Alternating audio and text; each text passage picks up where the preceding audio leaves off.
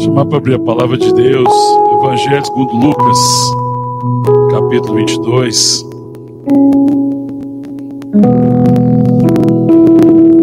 Lucas 22, vou ler a partir do verso 19, amém. Quem for achando, se puder ficar de pé para nós lermos a palavra de Deus.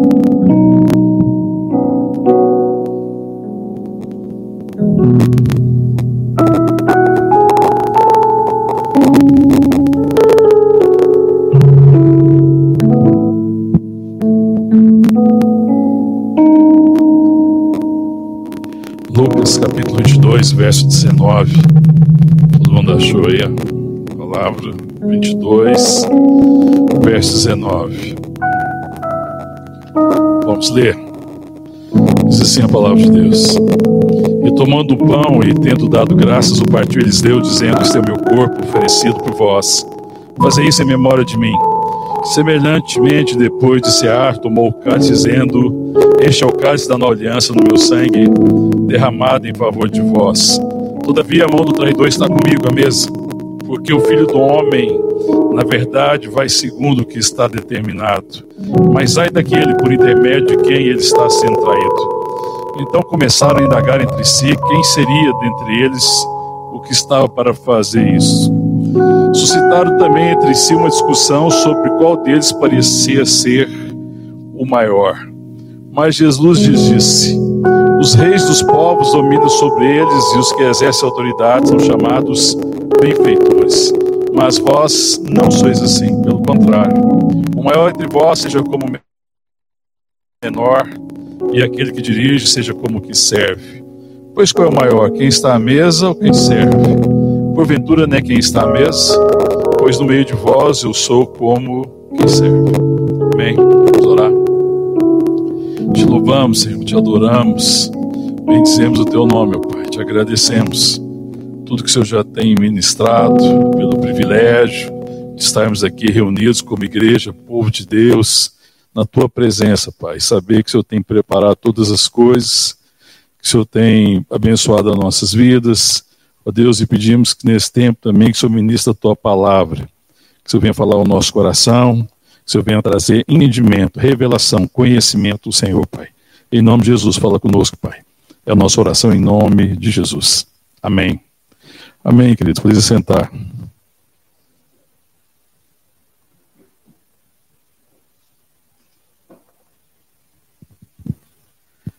Semana passada nós compartilhamos né, sobre uma parte inicial aí do, do capítulo 22 do, do Evangelho de Lucas, é, quando Jesus orienta os discípulos a prepararem a Páscoa, né? E nós destacamos algumas coisas. Quem não participou, quem não ouviu, o culto está gravado lá no YouTube, né, no canal da igreja. Importante que ouça, né? A gente caminhou muito sobre a questão do sentido, do significado, né, da ceia. E como que Jesus orienta os discípulos, o sentido, aquilo que ele estava ensinando. E eu queria continuar hoje, a partir então já da ceia, não vou entrar na questão dos preparativos, a gente vai acabar gastando muito tempo, quem não pôde ouvir, pode ouvir lá pelo canal do YouTube. É, é, mas agora eu quero continuar a partir da ceia e do que, que acontece depois da ceia. Uma coisa que chama muita atenção, que nós já falamos no verso 15, que nós não lemos agora, é que Jesus fala que ele desejava ansiosamente comer essa Páscoa.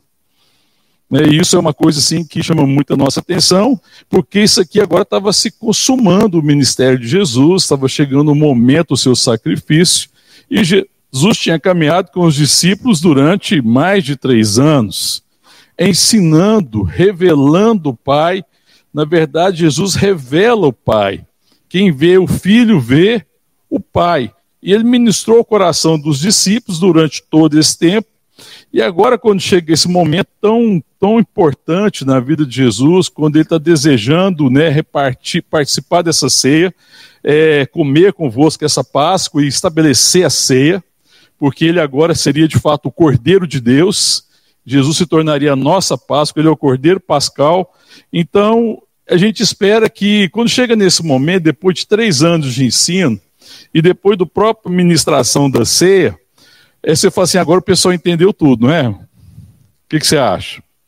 Se tivesse caminhado com Jesus durante três anos, igual os discípulos caminharam, aí chegava no final e falava assim, agora entendeu tudo, não é? Sim ou não? não foi o que aconteceu. Porque você fica, a gente vai olhar aqui, após instituir a ceia, ministrar a ceia, comer da, da Páscoa e tudo que a Páscoa significava, nós já falamos sobre isso, é, existe uma dificuldade. Né? A palavra no verso 24 fala que suscitou também entre si, entre eles, né, uma discussão. E qual era a discussão do verso 24? Qual deles parecia ser o maior? É impressionante, né, irmão? Porque Jesus, sendo o maior, sendo o mestre, sendo o Senhor e Deus, ele se faz servo de todos, ele vem para servir, e a ceia fala disso, né, da oferta, do, do, do, do, Filho de Deus, da graça que ele dá ao Pai, porque o Pai preparou todas as coisas para que de fato ele fosse a oferta que agradava o coração do Pai e que nos redime, que nos salva. E depois de repartir, falar: esse é meu corpo, esse é meu sangue, repartir entre vós, depois de abençoar, de fazer todas essas coisas, você percebe que existe um problema de entendimento no coração dos discípulos. Porque agora, se Jesus ia ascender aos céus, qual era a questão que levantou entre eles? Qual de nós parece ser o maior? Quem seria o maior? Quem que ia assumir talvez essa liderança, pensando às vezes nessa perspectiva e ainda lidando com essa questão de uma crise de poder. Existia ainda uma crise no coração deles, e essa crise era uma crise de poder. E essa crise de poder se instalou no coração deles porque estavam, não estavam tendo entendimento daquilo que Jesus estava ensinando. Eles não vinham compreendendo, tendo dificuldade de compreender. E às vezes nós temos dificuldade de entender o que Cristo está ensinando. E essa foi a dificuldade deles. Quem pare... Qual deles parece ser o maior? E diante dessa, dessa discussão, porque a palavra diz que houve o que aqui, irmão? Uma discussão. O que você entende por discussão? Era uma coisa branda? O negócio foi, foi meio grave, né? É, eu fico pensando se, se fosse a gente, fosse, ah, não, chega, tá bom, para mim deu, vou embora, né? tá bom, chega. Não entendeu nada até agora, depois disso uma discussão para saber quem é o maior, para, né? Não vai dar para conversar mais não. Mas Jesus, sendo Jesus, né? Sendo misericordioso, é, sendo longânimo, aí Jesus, ouvindo, né? Vendo a discussão que se levanta entre eles, essa demanda, e a gente vai ver os textos aí, a gente vai ver que é, a coisa foi bem complicada, se for ver outros textos paralelos. O verso 25, Jesus fala: os reis dos povos dominam sobre eles. E o que exerce autoridade, aqueles que exercem autoridade, que dominam sobre as pessoas, são chamados de benfeitores. Mas vós, verso 26, mas vós não sois assim. Ele não diz, vocês não farão assim. Vocês não são assim. Vocês não sabem quem vocês são. Vocês estão discutindo isso porque vocês ainda não têm entendimento, não têm revelação, têm consciência de quem vocês são. É a falta de consciência, de revelação e de entendimento de quem de fato vocês são é que permite essa crise de poder que levantou entre eles, querendo saber quem que ia ser o maioral, quem que ia ser o maior entre eles. E, e, e ele continua no verso 26. Pelo contrário, o maior entre vós seja como o menor, e aquele que dirige seja como o que serve. E ainda para que a coisa fique clara, ele ainda fala no verso 27, pois qual é o maior? Quem está à mesa ou quem serve? Porventura não é quem está à mesa que é o maior, aquele que está sendo servido não é maior? Quem que é o maior? O que está sendo servido ou o que serve? O que está sendo servido. E Jesus fala, mas eu, ele continua aqui, pois no meio de vós eu sou como quem serve. Ele sendo Senhor, sendo mestre, sendo o próprio Deus, sendo Senhor de todos, ele se coloca no meio deles como quem serve. E o que, que ele estava ensinando então, irmão? Ele estava ensinando as pessoas a serem poderosas. Estava ensinando as pessoas a quererem tirar proveito de toda e qualquer situação. Eu tava, ele estava ensinando as pessoas, ó, você serve as pessoas e depois exige delas a retribuição. Você se torna benfeitor e aquele do quem você é benfeitor fica devendo para você. Assim, os gentios é assim. Dando com essa questão, com essa crise no coração que há dos discípulos. E às vezes a crise que existe no nosso coração é realmente crise de entendimento. E isso aqui traz até um certo alento ao nosso coração, no sentido que fala assim, puxa, três anos com Jesus, e eles tiveram dificuldade de entender, aí a gente às vezes compreende a nossa dificuldade e a dificuldade de algumas pessoas de compreender. Né? O problema é que era o problema deles, que Jesus estava ensinando como filho de Deus, não estava, irmão? Bem, irmão, presta atenção, o que ele estava ensinando? Como filho de Deus. Ele estava ensinando como é que um filho de Deus se comporta. Como é que um filho de Deus é? Qual que é a natureza que um filho de Deus tem? Qual que é o comportamento de um filho de Deus? Ele é o filho de Deus. E o pai. E ele veio servir, ele veio se dar. É isso que ele está ensinando. Mas estavam concluindo coisas erradas. E essa é a dificuldade. Né? E Deus já tinha vinha falando com o povo dele mesmo a dificuldade que eles tinham de, de viver de aprender o que Deus está ensinando de, de ter entendimento, de ter consciência do que Deus está me ensinando, de quem eu sou. Na verdade, eles, eles tinham conclusões humanas. Eles concluíam conforme é, o entendimento humano. De vez de abrir o coração para serem ensinados por Deus e aprender a ser servo, servir, eles acabavam concluindo as coisas. É, numa perspectiva humana, racional apenas, numa perspectiva ainda caída. E o ensino que Deus tem para ministrar ao meu coração, irmão, e ao seu coração, é um ensino no espírito. O Senhor ministra o nosso espírito. Nós nascemos da água e do espírito. E ele ministra o nosso espírito, de tal forma que nós temos entendimento espiritual compreendemos, temos consciência, lembramos quem nós somos, lembramos qual é a nossa natureza e passamos a fazer as coisas a partir de uma consciência espiritual, de uma consciência do novo homem, do novo ser, da nova criatura. O ensino de Deus não é apenas um, um ensino que apela às conclusões dos homens e às possibilidades humanas. E qual é a nossa dificuldade quando Jesus está ensinando sobre ser servo? Quando nós concluímos a perspectiva humana. Quando nós concluímos a perspectiva humana e nós vamos transformando isso apenas em dogma, porque qual é a diferença daquilo que Deus ensina ao meu coração e do dogma? Qual é a diferença? O dogma é uma coisa exterior, é uma lei. É algo que apela de fora para dentro. Então, às vezes, a gente transforma o ensinamento de Jesus em um dogma que apela de fora para dentro. É como uma lei que está exigindo que eu faça tal coisa. Mas o ensino de Deus é um apelo ao espírito, ao homem interior, que apela de dentro para fora, que move a minha natureza, que me chama a reagir como eu sou, que diz a mim que isso é o que eu sou. Então, o ensino do Espírito Santo, o ensino do Filho de Deus, está sempre apelando a essa consciência de quem eu sou, amém, irmão? Por isso que o conhecimento de Deus que vai produzindo a transformação. Porque ele está dizendo: olha, você é servo. Ele está dizendo: a natureza de vocês é a natureza de servo. O novo homem, a nova criatura que nasceu da água do Espírito é serva. Tem um coração de servo. O novo homem, a nova mulher é amoroso. O novo homem a nova mulher é misericordioso, é compassivo, é clemente, é longânimo. Amém, irmão? Glória a Deus. Então, esse ensino dele é me chamar a realidade de quem eu sou, olhando para a realidade do que ele está fazendo. Porque eu sou semelhante a ele, amém, irmão? Glória a Deus. Mas o dogma é aquilo que eu entendo por conclusão humana e que eu transformo em lei e falo assim, puxa, agora eu tenho que me comportar assim. Existe uma lei exterior que está me chamando a ser amoroso. E a gente pensa que o amor de Deus é uma lei.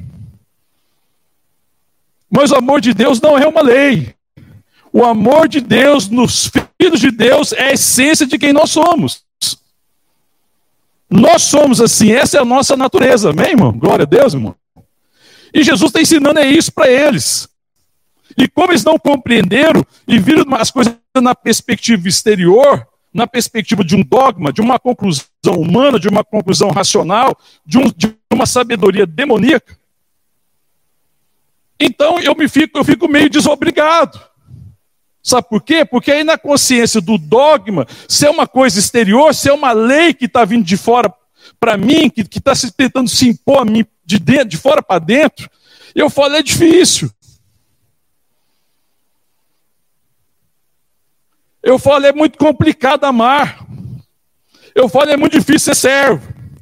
Aí eu fico olhando para a lei e falo assim, gente, Jesus, tá, Deus está pedindo uma coisa difícil, que é muito rigoroso, é muito difícil amar. Então eu começo a pensar em amar as pessoas, receber as pessoas, na perspectiva minha. Eu estou pensando que Deus quer que eu seja amor. Enquanto Deus está dizendo, você é amor em mim. Amém, irmão? Enquanto Deus está dizendo, a sua natureza é a minha. E a natureza dos filhos de Deus é amor. E se vocês são amor, faça agora aparecer, manifestem quem vocês são, amor, servos. Mas se é dogma, eu falo, puxa, eu tenho que ser amoroso. Veja que eu já tenho dificuldade, já não existe mais certeza. Porque o dogma não está apelando mais para a fé. Mas a palavra de Deus apela à fé e ao conhecimento. Porque a palavra de Deus me chama ao conhecimento de realidades, de quem Deus é e de quem eu sou nele. Amém, irmão? Glória a Deus. Essa é a dificuldade da igreja, irmão. Porque a maioria daquilo que Deus está falando e está ensinando, nós fomos transformando na, na, no, no, decorrer das eras em dogmas, em leis externas. Qual que era o problema dos fariseus? Jesus pegou firme com os fariseus, porque aquilo que deveria ser realidade espiritual na vida deles, e que não era errado o que eles desejavam, eles tinham transformado apenas em dogmas, em preceitos humanos. E tentava pôr todo mundo debaixo daquele dogma, daquele preceito. E não viviam a essência da lei, que Jesus falou: a essência da lei é o amor. A lei se cumpre no amor. Então é algo de dentro. É algo da minha constituição, é algo do meu DNA, porque ninguém pode por si mesmo amar como deve amar. E ninguém, por um esforço de uma natureza humana, serve como deve servir. Está entendendo, queridos? Amém? Então, se é dogma, irmão, eu falo, é difícil. É muito difícil. Aí, qual é a justificativa para a gente não ser servo? Hã? Fala assim para mim, qual é a dificuldade de não ser servo? Por que, que a gente não é servo como deveria ser? Porque a gente fala é difícil. E porque a gente olha para quê? Para uma possibilidade humana. Enquanto eu deveria aprender do Senhor, porque Ele está me ensinando a servir. Ele está apelando aquilo que eu sou. É isso que está ministrando. E a gente vai perdendo então essa perspectiva, porque a gente vê o, o servir como um dogma, como alguma coisa que eu preciso fazer, e que se eu fizer eu cumpri a tarefa, eu cumpri o serviço, então está tudo certo agora. Agora eu estou bem com Deus, porque Deus falou que eu tinha que ser servo, eu servi algumas pessoas, agora eu estou me sentindo melhor, até parece que eu estou mais perto de Deus. Enquanto o que Deus está ensinando é que servir é uma obra que o Espírito está produzindo em mim e que, quando eu sirvo, eu estou alcançando um propósito, porque a minha essência é servir. Então, servir não é uma tarefa que Deus quer que eu faça. Quando eu sirvo, eu estou alcançando um propósito, ou seja, Deus está trabalhando em mim. Amém, irmão? Eu tenho que servir como um propósito alcançado, amém, querido? Finalmente, Deus está trabalhando no meu coração. Eu estou me rendendo à minha natureza de servo, de serva. E aí eu vou servindo como esse propósito alcançado, com coração em paz. É, na verdade, é Cristo em nós. A palavra de Deus lá em Gálatas, capítulo 2, do verso 20, o apóstolo Paulo está dizendo, já não sou eu quem vive, mas Cristo vive em mim. E esse viver na carne, eu vivo pela fé no Filho de Deus que me amou e se entregou por mim. Então agora ele falou assim: já não sou eu quem vive. Quem vive é Cristo, ou seja, eu estou conhecendo a minha verdadeira natureza. A minha natureza é a natureza de Cristo. E é Cristo que prevalece em mim. Eu estou me rendendo ao Espírito Santo, amém, irmão? E aí se torna uma alegria, porque é um propósito alcançado.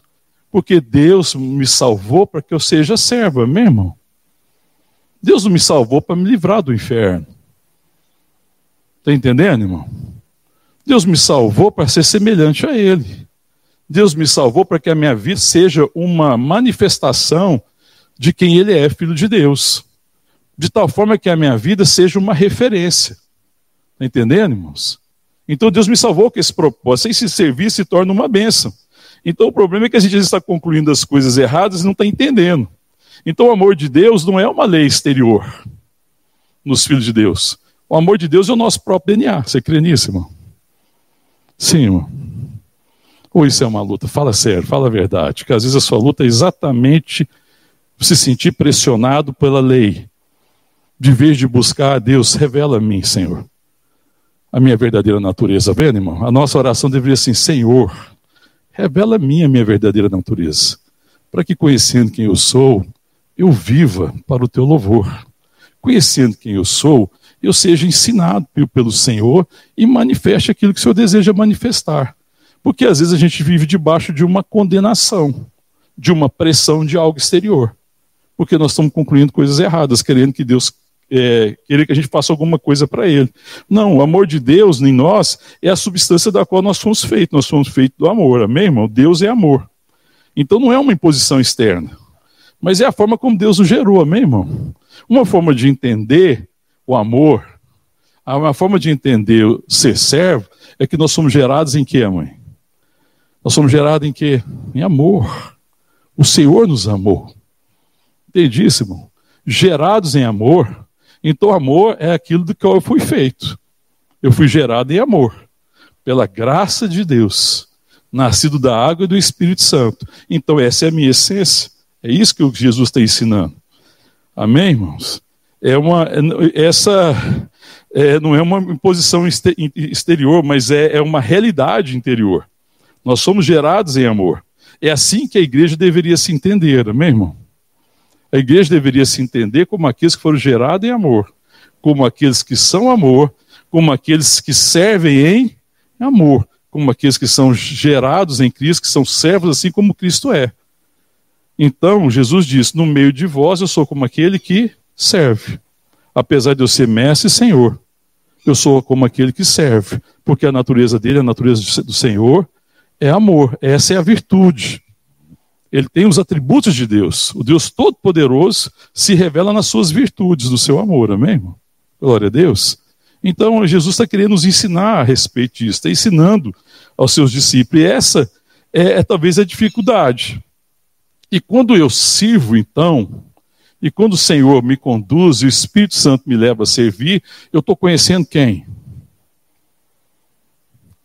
Quando o Senhor, pelo Espírito Santo, move o meu seu coração para que a gente ame, para que a gente sirva, porque é impossível amar sem servir, eu estou conhecendo quem? Eu mesmo. Porque é isso que eu sou. Amém, irmão? Então você vê que quando Deus me chama a servir, Ele não está me chamando para que eu cumpra uma tarefa. Ele está me chamando para que eu saiba quem eu sou. Para que Ele haja através da minha vida e conhecendo Ele, eu conheça a minha, meu irmão.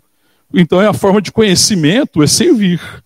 Né? Quando eu, eu sirvo na perspectiva leve da direção do Espírito. E não na perspectiva pesada da obrigação de uma dogma ou de uma lei exterior. Está entendendo isso, irmão?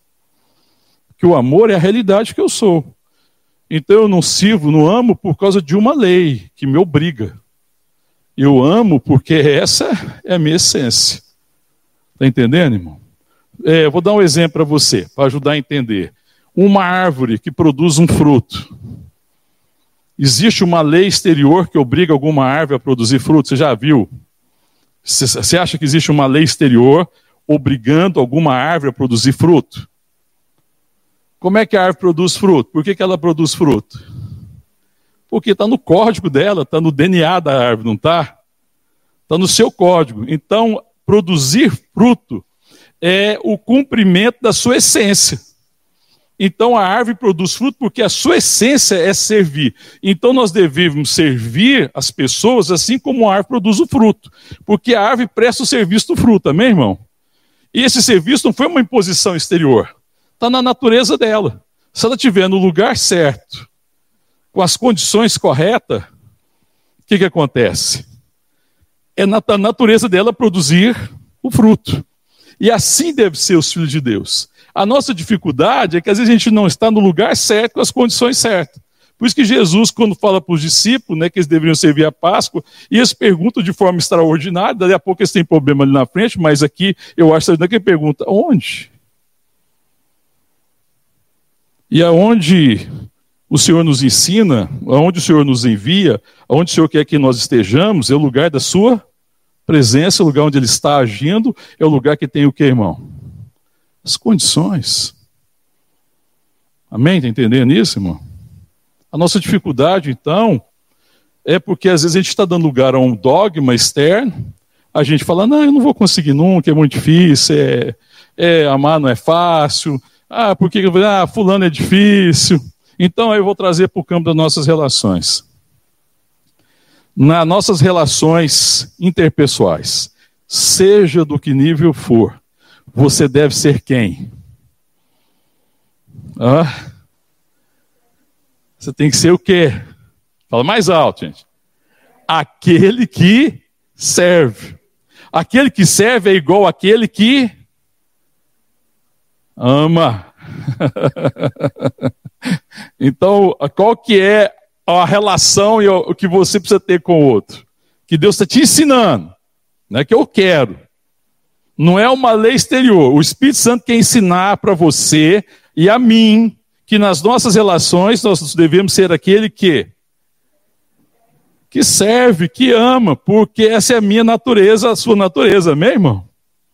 Então, se você, você está numa relação que Deus te colocou, você acredita na relação que você tem hoje, na sua família, você está lá porque Deus te colocou lá? Amém? Glória a Deus. Então, se você está lá, uma condição já existe, você está no lugar certo, no sentido que você está numa relação que Deus colocou. Agora, qual que pode ser o problema? A gente não está em comunhão com o Senhor. Então, o que nos impede a servir não é capacidade. Ah, eu não sirvo porque eu não tenho competência. Às vezes as pessoas falam assim: ah, na igreja eu não sirvo, não faço nada, porque eu não tenho competência para nada. Uhum. Não tem a revelação. Porque quando a gente tem revelação, logo a gente entende o que Deus quer que a gente faça. Deus vai falar, eu quero que você sirva assim, eu quero que você ame assim. E a gente vai amar, vai servir, vai ser uma benção, vai ser uma dádiva. Então, se eu estou numa relação, seja qual for, por difícil que ela seja, irmão, o problema nunca é o outro. O problema é minha consciência de servo. Sabe aquela pessoa difícil? Você se relaciona com gente difícil? Tem ou não tem algumas pessoas difíceis nas suas relações? Acho que todo mundo tem pessoas difíceis nas suas relações, né? Alguns mais e outros menos. Quem tem pessoas mais difíceis nas relações, significa o quê, irmão? Ah? Ué, Deus quer te ensinar a amar mais. Você acha que isso é um problema? Então você pode ser muito mais amoroso e muito mais servo e muito mais servo, tá vendo? A perspectiva que a gente vê na perspectiva errada. Então o problema não é a pessoa difícil. Porque quando a palavra de Deus fala também do próximo, quem que é o próximo? Quem é a pessoa próxima de você? Quando ele fala assim, ama o teu próximo. É a pessoa que você se dispõe a servir, irmão, pela graça de Deus, pela obra do Espírito Santo. Então o próximo é quem é fácil de ser amado. Porque a gente fala assim, não, o próximo é quem é fácil de ser amado. Ela fala assim, amar quem me ama é fácil. A palavra de Deus fala, Jesus fala, até os gentios fazem isso. Os pagãos amam aqueles que amam. O negócio é o seguinte: a grandeza e a graça é amar de forma imerecida. É amar porque Deus me chamou para amar. E a minha natureza é amar. E não interessa se o outro é fácil, se é difícil, se ele responde ou se ele não responde. A única coisa que Deus me chamou para fazer é amar. Mas sabe a dificuldade, quando eu falo do dogma, que a gente transforma em dogma, eu falo assim, não, eu, eu, eu fiz o bem para o outro, mas ele não respondeu. Você quer ver o dogma de novo? Eu perdoo se se arrepender. Isso é dogma, irmão. Isso é dogma humano. Você fala, não, Deus ensinou a, a, a perdoar. Mas aí lá no seu você fala assim, ah, mas tem que merecer, né? Tá vendo a, a natureza carnal? Aí Deus ensinou a amar, não, ninguém tem dúvida que deve amar o próximo. Ele fala assim, ah, mas tem gente que é difícil, tem gente que não tem de amar, não. Olha o dogma, tá vendo? É externo. Você logo coloca um impedimento. Você logo acha um meio de se justificar.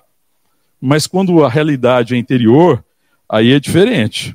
Porque à medida que eu vou servindo e vou amando como Deus quer, isso vai me aproximando de Deus, irmão. E me aproxima não na perspectiva de quem serve Deus, cria crédito com Deus e se torna mais perto de Deus, da perspectiva talvez física. Não. Isso me aproxima de Deus da perspectiva da consciência de que eu sou filho de Deus. E quanto mais consciência você tem de que você é filho de Deus e que Deus é amor, mais perto você está de Deus. Porque a proximidade que nós queremos ter de Deus não é uma proximidade de distância, não é uma proximidade de merecimento, mas é a proximidade de semelhança e de consciência. Amém, irmão? As pessoas mais perto de Deus são as pessoas mais conscientes de quem são nele. Amém, irmão? Está entendendo o que eu estou te falando? Porque a gente pensa assim, não, se eu fizer alguma coisa boa, eu fico mais perto de Deus. Não, irmão, não é isso.